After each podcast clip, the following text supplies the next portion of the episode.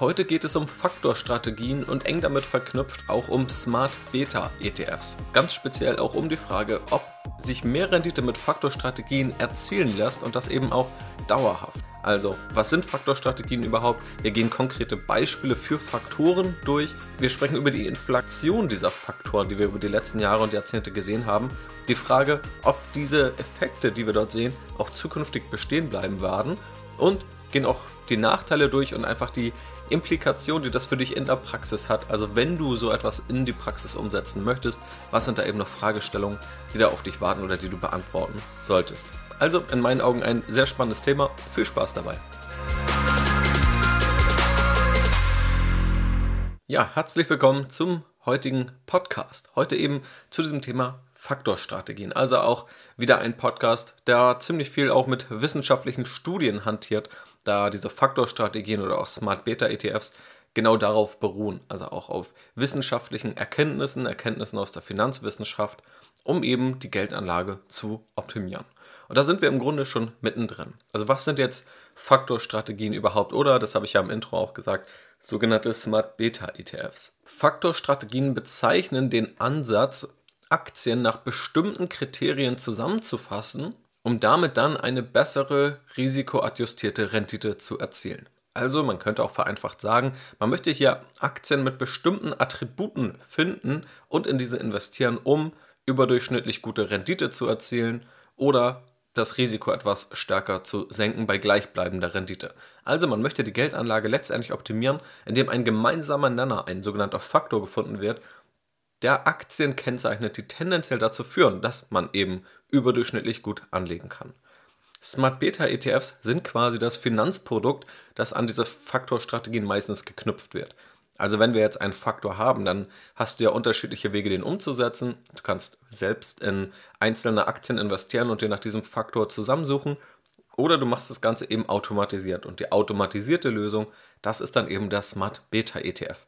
Also ein ETF, der automatisiert in einen Korb basierend auf einem bestimmten Faktor investiert. Nun gibt es viele unterschiedliche Faktoren und ich habe mir mal drei rausgesucht, die auch mit am populärsten sind oder die auch unterschiedliche Aspekte aufzeigen, anhand derer man ganz gut verstehen kann, wie so Faktorstrategien funktionieren. Der erste Faktor ist der Momentum-Faktor. Was ist hier der gemeinsame Nenner? Oder was landet jetzt beispielsweise in einem Smart Beta ETF, der einen solchen Momentum-Index abbildet. Das sind in der Regel Aktien, die einen positiven Kurstrend haben. Also Aktien, die über die letzten drei Monate, sechs Monate oder zwölf Monate gut gelaufen sind. In diese wird dann mehr investiert. Und das Ganze ist ein Faktor, der tatsächlich relativ gut belegt ist. Da gibt es tatsächlich auch eine Studie, die das Ganze über 210 Jahre im US-amerikanischen Aktienmarkt belegen konnte. Wenn man jetzt mal in die jüngere Vergangenheit schaut, beispielsweise nehmen wir einen MSCI-Index, die sind relativ repräsentativ, dann finden wir in dem MSCI World Momentum, also wenn man quasi auf diesen Momentum-Faktor setzt in den 23 Industrienationen der Welt, dann hätte man seit 1994 eine jährliche Rendite von etwa 11,7% pro Jahr erreicht und beim MSCI World, also quasi den gleichen Industrienationen, aber ohne diesen Momentum-Faktor, wären es 8,4% pro Jahr gewesen. Davor habe ich ja noch gesagt, es geht nicht nur um Rendite, sondern risikoadjustierte Rendite. Also wenn man jetzt mehr Rendite erreicht, das Risiko aber auch exponentiell höher ist, dann würden viele Anleger sagen oder sagt auch die Finanzwissenschaft, dann ist es jetzt keine bessere Strategie, weil das mehr Risiko tendenziell zu mehr Rendite führt. Das weiß man ja. Aber es gibt auch eine Kennzahl, die Risiko und Rendite ins Verhältnis setzt und das ist die sogenannte Sharp Ratio. Je höher diese ist, desto besser, desto risikoadjustiert besser ist eine Strategie.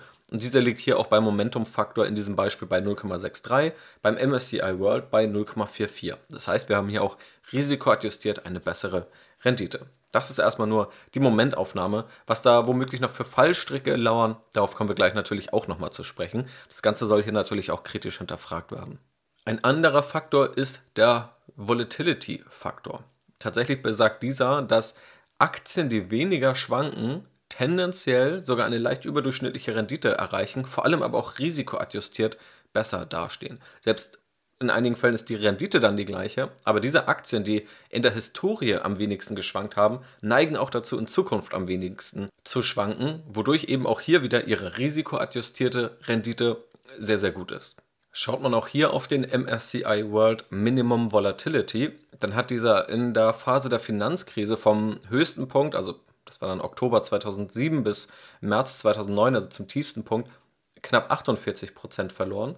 Der MSCI World hat etwa 10 Prozentpunkte mehr verloren in dieser Phase. Das heißt, auch hier sieht man eben diesen sichereren Effekt und die Rendite seit 1988 war beim Minimum Volatility tatsächlich auch minimal höher. Und um ein drittes Beispiel zu geben, das werden wir gleich auch nochmal vertiefen, gibt es den Value-Faktor. Ein Faktor, über den ich auch schon mal in diesem Podcast gesprochen habe, wo es auch ganz spezifisch darum ging, gibt es diesen Value-Faktor noch, was spricht dafür, was spricht dagegen, ist er womöglich auch günstig oder nicht? Und diese Fragestellung, zu dem werden wir gleich auch nochmal kommen. Auch der Value-Faktor ist ziemlich breit belegt, auch populär geworden durch Warren Buffett, der sich selbst immer wieder als Value-Investor betitelt. Auch Benjamin Graham, der als sein Lehrmeister gilt, haben das Ganze sehr populär gemacht. Man kann auch sagen, das war über Jahrzehnte, gerade so in der zweiten Hälfte des 20. Jahrhunderts, die überlegene Anlagestrategie oder die von vielen favorisierte Anlagestrategie. Tatsächlich ist das aber auch eine, die in den letzten zehn Jahren ziemlich schlecht funktioniert hat und wo gerade Wachstumsaktien, quasi das Gegenteil dieses Value-Faktors, deutlich besser performt haben. Vor diesen zehn Jahren oder etwa bis zum Jahr 2000, da war das eher gegenteilig der Fall. Beim Value-Faktor gibt es nun auch unterschiedliche Kriterien, aber die grundlegende Überzeugung dieses Value-Investings oder auch des Value-Faktors ist, dass Unternehmen, die günstig bewertet sind, dazu tendieren, die teuer bewerteten Unternehmen langfristig out zu performen, also einfach eine bessere risikoadjustierte Rendite liefern. Dazu werden dann unterschiedliche Kriterien herangezogen. Das kann man natürlich tatsächlich auch von ja, Indexaufleger zu Indexaufleger unterschiedlich umsetzen. Was MSCI beispielsweise macht, ist, dass auf das erwartete Kurs-Gewinn-Verhältnis geschaut wird. Es wird auch noch ein Verhältnis gebildet vom sogenannten Enterprise Value zum Operating Cash Flow. Auch das ist eine Größe, die an das klassische Kurs-Gewinn-Verhältnis angelehnt ist. Die Details, die können wir uns an dieser Stelle zumindest sparen. Und auch das Kurs-Buchwert-Verhältnis wird sich angeschaut. Also, was ist quasi ein Eigenkapital in der Bilanz und was ist der Marktwert am Unternehmen, den man dafür aktuell zahlt. Und daraus wird dann eine normierte Kennzahl errechnet und damit kann dann festgestellt werden, ob ein Unternehmen gerade eher teuer bewertet ist oder ob ein Unternehmen eher günstig bewertet ist. Natürlich alles immer basierend auf dem Status quo oder es wird zumindest mal ein Jahr nach vorne geschaut, wie beim erwarteten Kurs-Gewinn-Verhältnis. Aber es fließt nicht mit ein, wie hoch das Umsatzwachstum ist, Gewinnmargen oder sonst was, sondern es geht hier wirklich erstmal nur um das aktuelle Bewertungsniveau. Und da kann man historisch sehr gut sehen, dass das Ganze gut funktioniert hat. Auch hier gibt es dann Daten von MSCI vom Januar 1976 bis Dezember 2016 und von unterschiedlichen Faktoren war der Value-Faktor tatsächlich da, der da die höchste jährliche Rendite geliefert hat mit etwas über 14%. Wobei man sagen muss, dieser Faktor hat eben auch von diesen Faktoren das höchste Risiko gehabt. Also war auch riskanter beispielsweise als der eben erwähnte Momentum-Faktor und natürlich deutlich riskanter als der Minimum Volatility-Faktor von eben. So, das waren jetzt ein paar Beispiele für Faktoren und auch quasi für Faktorstrategien, wie diese umgesetzt werden können. Und wo wir erstmal gesehen haben, okay, es gibt da ein paar Faktoren, die scheinbar bessere historische Finanzzahlen produziert haben, als einfach nur in den Durchschnitt zu investieren. Was man aber auch sagen muss, und jetzt kommen wir auch mal zu kritischen Teilen dieser Faktorstrategien oder auch dieser Industrie, die sich darum gebildet hat. Es wird jetzt geschätzt, dass etwa 450 Anomalien gefunden wurden, quasi 450 Faktoren, nach denen man investieren könnte. Grundsätzlich können wir ja davon ausgehen, oder nehmen wir mal die Effizienzmarkthypothese als Startpunkt, nach der alle Informationen allen Menschen verfügbar sind und in den Kursen, in den Preisen enthalten sind. Das heißt, es sollte es eigentlich nicht geben, dass einige Aktien etwas sicherer sind und trotzdem noch eine etwas höhere Rendite erzielen. Wenn der Markt das erkennt, wenn der Markt das sieht, wenn der Markt diese Information hat, dann sollte der Markt auch dafür sorgen können, dass es ausgeglichen wird, diese Aktien kaufen, wodurch sie wieder teurer werden und ihre erwartete Rendite sinkt. Also sprich, wenn solche Anomalien auftauchen und diese Faktoren beruhen irgendwo in der Regel auf Anomalien, dann sollte der Markt diese ausgleichen.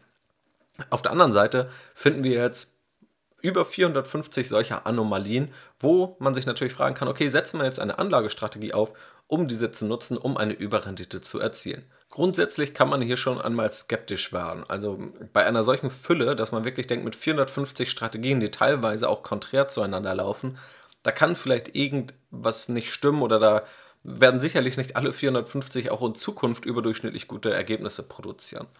Was hier hilft, ist tatsächlich mal auf die Studienlage zu schauen, also tatsächlich auch die Finanzwissenschaft heranzuziehen. Was ich ja auch immer wieder erlebe, und das ist wohl irgendwie in unserer Intuition, in der Intuition auch von Anlegern, dass sich eben nicht mit solchen Studien befasst wird. Ich kann ja auch verstehen, dass es nicht unbedingt die angenehmste Sonntagnachmittagslektüre ist. Aber was wird dann stattdessen gemacht? Es wird sich irgendwas genommen, was in den letzten fünf Jahren gut lief und da rein wird dann investiert. Weil wir intuitiv davon ausgehen oder weil wir intuitiv die kurzfristige Vergangenheit linear in die Zukunft fortschreiben. Dabei gibt es viele, viele Fallstricke, selbst wenn wir den Zeitraum ausweiten. Aber grundsätzlich ein Fallstrick auf einen zu kurzen Zeitraum zu schauen einen Faktor zu nehmen, der nur in einem Land funktioniert hat, aber vielleicht in 30 anderen Ländern nicht, dann ist davon auszugehen, dass es kein tatsächlicher Faktor ist, sondern dass es sich hier einfach mal um Zufall handelt. Dann werden oftmals eben falsche Zeiträume bemüht, die das Ganze auch verfälschen können. Nehmen wir mal einen Faktor, der vor allem defensive, der sichere Aktien einschließt. Wenn man nun in sichere Aktien investiert, kurz vor einem Börsencrash, klar fallen diese dann auch, aber relativ gesehen zu dem restlichen Aktienmarkt bleiben sie wahrscheinlich weitestgehend stabil. Oder wenn man gerade vor der Finanzkrise, die vor allem Finanzunternehmen getroffen hat, in einen Faktor investiert, der kaum in Finanzunternehmen investiert hat, dann wird dieser Faktor relativ gesehen zu dem restlichen Markt automatisch dadurch besser abschneiden, dass er einfach genau zu diesem Zeitpunkt aufgesetzt wurde. Wird man den Zeitraum zwei, drei Jahre nach hinten verschieben, dann würde man schon ein ganz anderes Ergebnis bekommen. Das heißt, auch diese einzelnen Zeitpunkte können enorm viel ausmachen und da kann natürlich auch viel mit getrickst werden. Gerade auch in der Finanzindustrie, wenn man ein solches Produkt aufsetzen wollen würde, dann kann man sich hier auch ganz gezielt den Zeitraum aussuchen, der einem selbst am besten in die Karten spielt. Und das gibt es jetzt beispielsweise bei Investmentfonds, aber das gibt es auch an anderen Stellen, wo Leute ja, ihre eigene Strategie als etwas ganz Besonderes versuchen zu verkaufen und dann natürlich ganz gezielt auch wissen, welchen Zeitraum sie wählen. Auch das kann man immer wieder beobachten. Also über die letzten 10, 15 Jahre, da wird man nur Qualitätsstrategien oder Momentum- oder Wachstumsstrategien jetzt finden, die gut funktioniert haben. Und die Value-Strategien, die werden heute kaum noch angeboten. Sie sind einfach unattraktiv, weil sie über die letzten 10, 15 Jahre nicht gut funktioniert haben. Und wenn das in 10 bis 15 Jahren anders gelaufen ist, dann wird sich das auch wieder umkehren. Also tatsächlich einerseits ein Problem der Nachfrage. Es werden eher die Produkte nachgefragt, die zuletzt gut gelaufen sind und entsprechend setzen aber auch alle, die irgendwie geschäftsmodellmäßig daran gebundelt sind, ihre Produkte entsprechend nach dieser Nachfrage auf. Also als Fazit daraus, sich einfach intuitiv Faktoren zu greifen, kurzfristige Zeiträume zu vergleichen, das funktioniert nicht, ist enorm schwer. Und auch wenn wir uns anschauen, dass es diese Inflation dieser Faktoren gibt, über 450 Faktoren, dann können da nicht alle jetzt wirklich fundiert sein. Und wenn man da einfach blind irgendeinen rauspickt, dann gewinnt man nicht wirklich etwas für seine Geldanlage. Und das ist eben der Vorteil der Finanzwissenschaft. Auch diese kann nicht hell sehen, diese kann auch nicht alles wissen. Und das muss man auch ganz klar dazu sagen. Aber da werden eben solche Dinge möglichst eliminiert. Da werden sich unterschiedliche Zeiträume angeschaut, unterschiedliche Zeitpunkte. Es werden andere Faktoren herausgerechnet. Denn oftmals überschneiden sich die Faktoren und dann ist es nochmal entscheidend zu wissen, welcher Faktor führt jetzt tatsächlich zu welchem Effekt. Das Ganze über unterschiedliche Länder zu prüfen auch Ausreißer zu eliminieren. Manche Faktoren, die beruhen nur darauf, dass man, dass beispielsweise die Top 2% oder die schlechtesten 2% diese Effekte dann oder den Durchschnitt so verzahnen, dass ein gewisser Effekt besteht, aber dieser nicht wirklich in der Breite bestehend ist. Also ich will nicht zu tief hier in die Details gehen, wie man so Studien tatsächlich richtig aufsetzt. Letztendlich, ich bin da jetzt auch kein Doktor der Finanzwissenschaft, aber wenn man sich eben viele Studien durchliest, dann sieht man eben, dass genau das das Prozedere ist. Und wenn man sich anschaut, wie Anleger vorgehen, dann ist das immer weit, weit weg davon oder in der Regel weit, weit weg davon. Aber das soll uns jetzt nicht hindern, uns mal der Frage zu nähern, ob wir denn davon ausgehen können, dass Faktorstrategien bestehen bleiben. Und genau auch dazu gibt es eben Studien, die ich mir auch angeschaut habe und mir auch regelmäßig anschaue. Grundsätzlich, bevor ich da zu dem Ergebnis komme, müssen wir noch mal schauen, was wir noch weiter machen können, um überhaupt Faktoren greifbarer zu machen. Weil was wir bisher gemacht haben, ich habe dir ja die Beispiele vorgestellt, den Momentum-Faktor, den Volatility-Faktor und den Value-Faktor.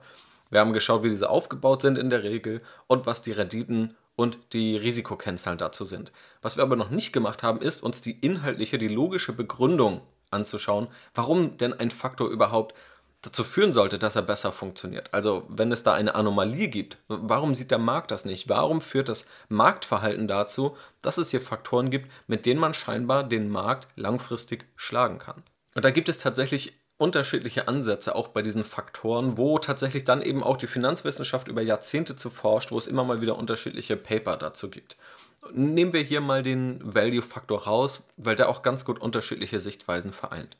Eine Sichtweise ist, dass Finanzwissenschaftler sagen, Value-Aktien haben erstmal ein höheres Risiko. Das sieht man auch begründet in den Zahlen, dass eben Value-Aktien im Durchschnitt stärker schwanken und auch eine Value-Aktie im Einzelnen, das sind dann oftmals Aktien, ja, wie beispielsweise heute Energieunternehmen oder die Automobilunternehmen in Deutschland. Also Unternehmen, die günstig bewertet sind, die aber auch irgendwo ein höheres Risiko haben, irgendwie zeitnah in die Insolvenz zu laufen. Höhere Risiken müssen zu höheren Renditen führen. Das ist die Logik der Finanzmärkte, ein Gesetz der Finanzmärkte, damit es überhaupt attraktiv ist, in solche Aktien zu investieren. Das heißt, diese Begründung sagt im Grunde, wir haben hier nicht unbedingt risikoattestiert einen großen Vorteil, aber wir haben hier einen leichten Vorteil, der aber trotzdem auf diesen Risiken beruht. Also dass Anleger dann auch noch tendenziell zu risikoadvers sind, dass sie im Einzelfall nicht in diese riskanten Aktien investieren möchten und deshalb diese Aktien meiden, auch etwas stärker meiden, als es eigentlich rational wäre. Also höheres Risiko bei Value-Aktien könnte langfristig die Erklärung sein für höhere Renditen. Dann gibt es aber auch noch eine andere Seite, die eher psychologisch argumentiert. Eine Begründung könnte sein, dass diese Aktien eigentlich als langweilig gelten. Also auch wenn wir mal aus heutiger Sicht drauf schauen, dann wollen viele vielleicht in Tesla investieren, in PayPal, in Netflix und in andere spannende Aktien, die ja auch gute Unternehmen sind und sein können. Aber die eben genannten Value-Aktien, vielleicht Daimler beispielsweise, von mir ist auch SAP im Technologiebereich, kann man auch fast als Value-Aktie nehmen. Viele deutsche Aktien gerade generell oder auch die Deutsche Bank, nennen wir sie auch mal als Value-Aktie. Dann sind das Aktien, die eher als langweilig gelten, die jetzt nicht unbedingt viel Spaß versprechen. Und es gibt auch tendenziell natürlich diese Sichtweise von einigen Anlegern, die an der Börse irgendwo den, den Kick suchen, spekulieren wollen. Und diese Aktien eignen sich dann für viele eher nicht so gut. Also eine psychologische Erklärung, dass Anleger tatsächlich, weil diese Aktien langweilig sind, diese auch eher meiden. Eine andere, auch eher ja, irrationale oder psychologische Erklärung wäre, dass Anleger eher auf die eine Amazon-Aktie abzielen. Sie wollen also einmal die Aktie finden, die sich dann vielleicht verhundertfacht, wenn sie diese früh genug finden, und sind auch bereit dafür 30 Fehlschläge in Kauf zu nehmen. Im Durchschnitt ist das dann wahrscheinlich keine überlegene Strategie oder nur sehr wenige werden es schaffen, diese zukünftigen Amazon-Aktien zu finden und auch dauerhaft zu halten, aber dass viele Anleger genau das versuchen und sich nicht so damit anfreunden können, einen Ansatz zu fahren, bei dem sie in viele durchschnittliche oder vielleicht leicht überdurchschnittlich gut geeignete Aktien investieren. Sie wollen quasi diesen einen Home Run, diese eine Aktie, die sie unendlich reich macht. Eine andere ebenfalls psychologische Erklärung wäre, dass Value-Aktien oftmals so günstig sind, weil der Kurs auch gefallen ist und dass auch Kursbewegungen kurzfristig dazu neigen, eher in die gleiche Richtung weiterzugehen. Also, dass man womöglich auch glaubt, und teilweise ist es ja auch der Fall, dass wenn eine Aktie gefallen ist, dann sollte man lieber nicht investieren, sondern erstmal abwarten. Dadurch fällt sie eben weiter und eine Aktie, die gestiegen ist, die wird immer weiter gekauft, weil dieser steigende Mechanismus sich teilweise selbst weiter am Leben erhält und sich dann erst mittel- oder langfristig umkehrt, wenn mal die Leute auf die Zahlen schauen und sich denken, hm, naja gut, war vielleicht doch nicht so gerechtfertigt. Das heißt, und das ist so die grundlegende Herangehensweise an diese Faktoren oder wie ich auch an diese Faktoren herangehe, dass man eben schaut, was sind jetzt die logischen Erklärungen dafür und glaubt man, dass diese logischen Erklärungen zukünftig bestehen bleiben oder nicht? Denn wenn es dafür keine logischen Erklärungen gibt, dann sollte man davon ausgehen, dass der Markt, sobald Faktoren auch bekannt werden, dafür sorgen wird, dass diese nicht mehr existieren. Und nur wenn diese Erklärungen robust genug sind, also wenn es hier gute Gründe gibt, davon auszugehen, dass es in Zukunft bestehen könnte und dass die Zahlen dann auch, also Renditezahlen und die Risikozahlen dafür sprechen, dass das Ganze funktioniert, dann sind das die besseren Gründe, um auch in einen solchen Faktor zu investieren und um auch herauszufinden, ob ein Faktor nun wirklich ein guter Faktor ist oder ob er nur ein beliebiger von diesen 450 Anomalien ist und man da nicht wirklich etwas gewinnt.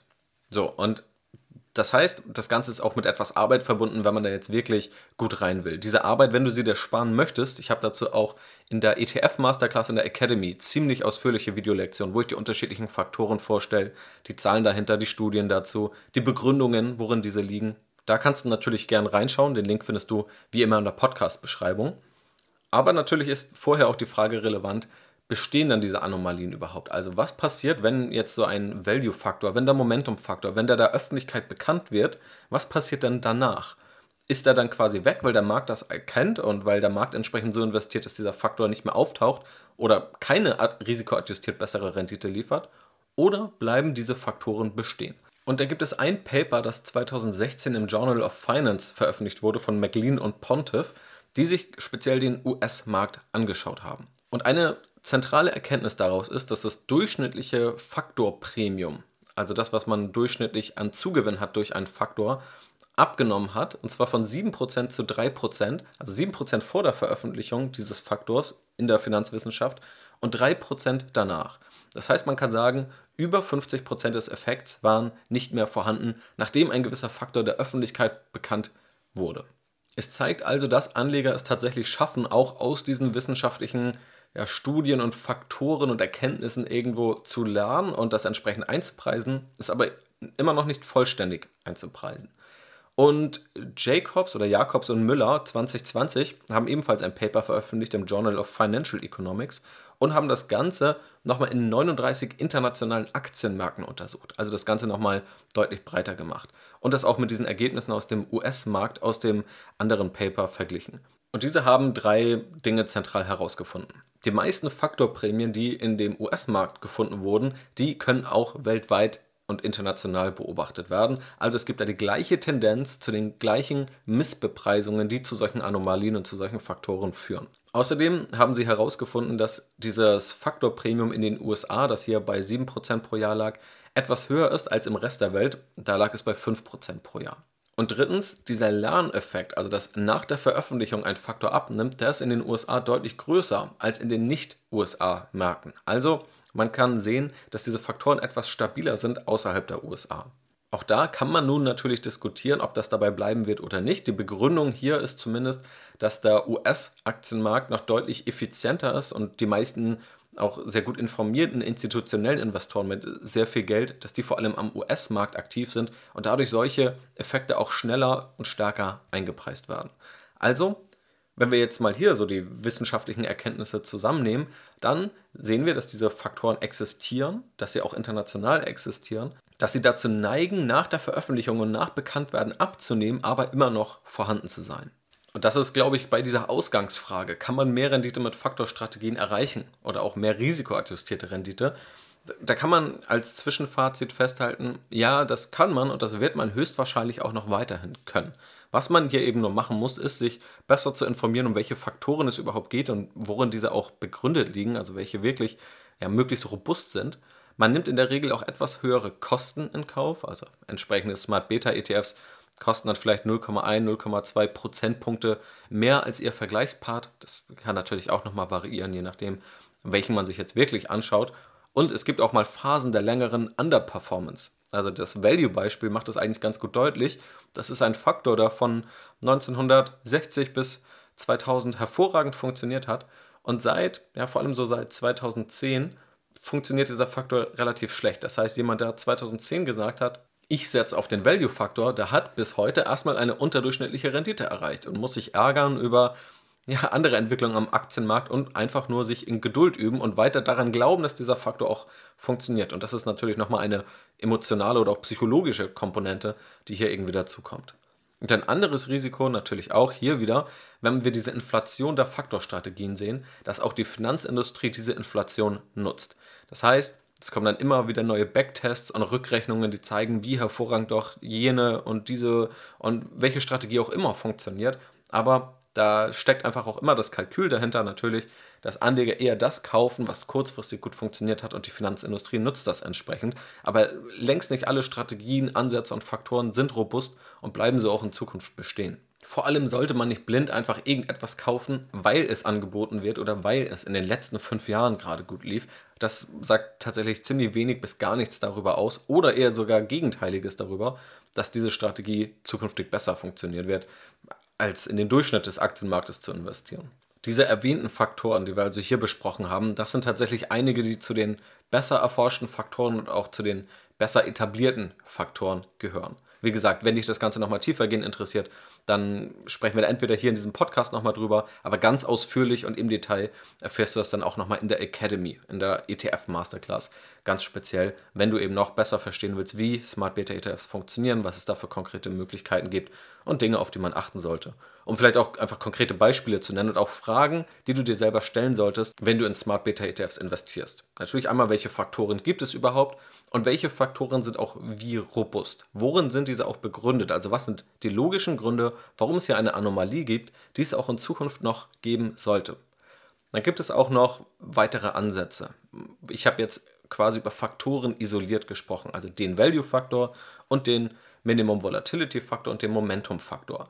Es gibt aber auch sogenannte Multifaktor-Ansätze, wo also quasi mehrere Faktoren genommen werden, um eine Schnittmenge an Aktien zu bilden, um dann in die zu investieren. Also vereinfacht gesagt, muss eine Aktie nur einen Faktor erfüllen und eine andere Aktie einen anderen Faktor, oder sage ich, dass beide Aktien, die ich kaufen möchte, nach beiden Faktoren gut abschneiden muss. Also ein Single-Faktor-Ansatz gegen einen Multifaktor-Ansatz. Und auch ein großes Thema, auch in der Finanzwissenschaft, sogenanntes Faktor-Timing. Also der Versuch oder der Ansatz herauszufinden, wann ein Faktor relativ gesehen aus der Mode gekommen ist, womöglich dann auch günstiger geworden ist, was dann wiederum einen attraktiven Einstiegszeitpunkt macht. Auch das ist definitiv kein triviales Thema und das ist auch kein Thema, was jetzt unbedingt essentiell ist. Also das ist auch ganz klar dazu gesagt. Das ist eine fortgeschrittene Strategie und selbst fortgeschrittene Strategien müssen nicht immer klappen, nur weil man sich damit beschäftigt. Aber auch Faktor-Timing ist eine Rolle, mit der man sich hier auseinandersetzen kann, beziehungsweise wo eben auch in der Finanzwissenschaft laufend eine Debatte dazu herrscht. Wenn du dazu mehr wissen willst und da tiefer eintauchen möchtest, wie gesagt, ich kann dir da den Partner der Academy von mir empfehlen und ganz speziell auch zu diesem Value-Timing habe ich auch in der Podcast-Episode zur Fragestellung, ob Value Investing tot ist, gesprochen. Also auch da war ein Bestandteil dieser Podcast-Episode, ob der Value-Faktor dadurch, dass er jetzt zehn Jahre quasi unterdurchschnittlich performt hat, günstiger ist oder nicht. Also auch da bekommst du beispielsweise zum Value-Faktor diese Überlegungen, die dahinter stecken. In jedem Fall, um das auch nochmal ein bisschen auf die wesentlichen Punkte runterzubrechen, verstehst du jetzt hoffentlich, was Faktorstrategien sind, wie diese erstmal aufgebaut werden und wie sie auch durch Smart Beta ETFs umgesetzt werden, dass es in diesen Faktorstrategien auch Risiken gibt und auch eine Inflation gibt, dass es quasi immer mehr gibt und die Finanzindustrie auch versucht, dadurch nochmal Kosten hochzutreiben oder Anleger mit heißen Versprechungen zu locken, dass es aber tatsächlich auch finanzwissenschaftlich begründet Faktoren gibt, die existieren und die, so zumindest auch der Wissensstand dort, auch in Zukunft höchstwahrscheinlich bestehen bleiben werden. Wichtig ist, wenn man das Ganze machen möchte, zu verstehen, wie die Faktoren funktionieren, also was das Ganze für Auswirkungen hat auf Rendite und Risiko, was auch die inhaltlichen Begründungen dafür sind und dass man natürlich auch immer noch beispielsweise seine laufenden Kosten im Blick hat und dafür nicht jeden noch so teuren Fonds irgendwo akzeptiert. Auch dazu sei gesagt, dass es völlig okay ist, ohne Smart Beta ETFs und ohne Faktorstrategien zu investieren. Beispielsweise, wer es ganz simpel haben möchte, marktbreite ETFs zu nehmen, ohne gewisse Auswahl, auch das wird funktionieren und auch das ist weiterhin ein guter Ansatz. Und alles, was wir hier über Faktorstrategien und Smart Beta ETFs besprechen, ist eben ein Ansatz, der eine gewisse Optimierung bezwecken soll, wo jeder Anleger für sich selbst entscheiden muss, ob man diesen Weg gehen möchte oder ob man sagt, nee, das ist mir dann doch zu komplex und das dann einfach sein lässt. Beides sind völlig legitime und auch beides völlig valide Wege und auch beides Wege, die ziemlich breit von der Finanzwissenschaft gedeckt sind. Damit hoffe ich, dass ich dir einen guten, möglichst verständlichen Einblick hier geben konnte in das Thema Faktorstrategien. Das ist natürlich immer irgendwo eine Herausforderung, gerade mit so vielen wissenschaftlichen Studien, die dahinter stecken, die auch immer noch einige Einschränkungen haben. Aber ich habe versucht, hier die wesentlichen Punkte für dich herauszuarbeiten äh, und hoffentlich den Kompromiss geschafft zwischen einerseits diese fundierten Fakten aufzuzeigen und andererseits für dich Schlussfolgerungen für deine eigene Geldanlage zu ermöglichen, beziehungsweise dir die dafür notwendigen Informationen möglichst verständlich an die Hand zu geben. Lass mir gerne natürlich eine positive Bewertung da, wenn das der Fall ist. Das würde mich natürlich auch sehr freuen, gerade bei aufwendigeren Podcast-Episoden wie dieser hier. Und dann hoffe ich natürlich, dass dir das Ganze gefallen hat und du beim nächsten Mal wieder mit dabei bist. Abonnier gerne den Podcast, falls du es noch nicht getan hast. Alle erwähnten Links findest du in der Podcast-Beschreibung. Schau dich dort gern in Ruhe um. Vielen Dank, dass du mit dabei warst wünsche noch einen wunderschönen Tag. Mach's gut und bis zum nächsten Mal.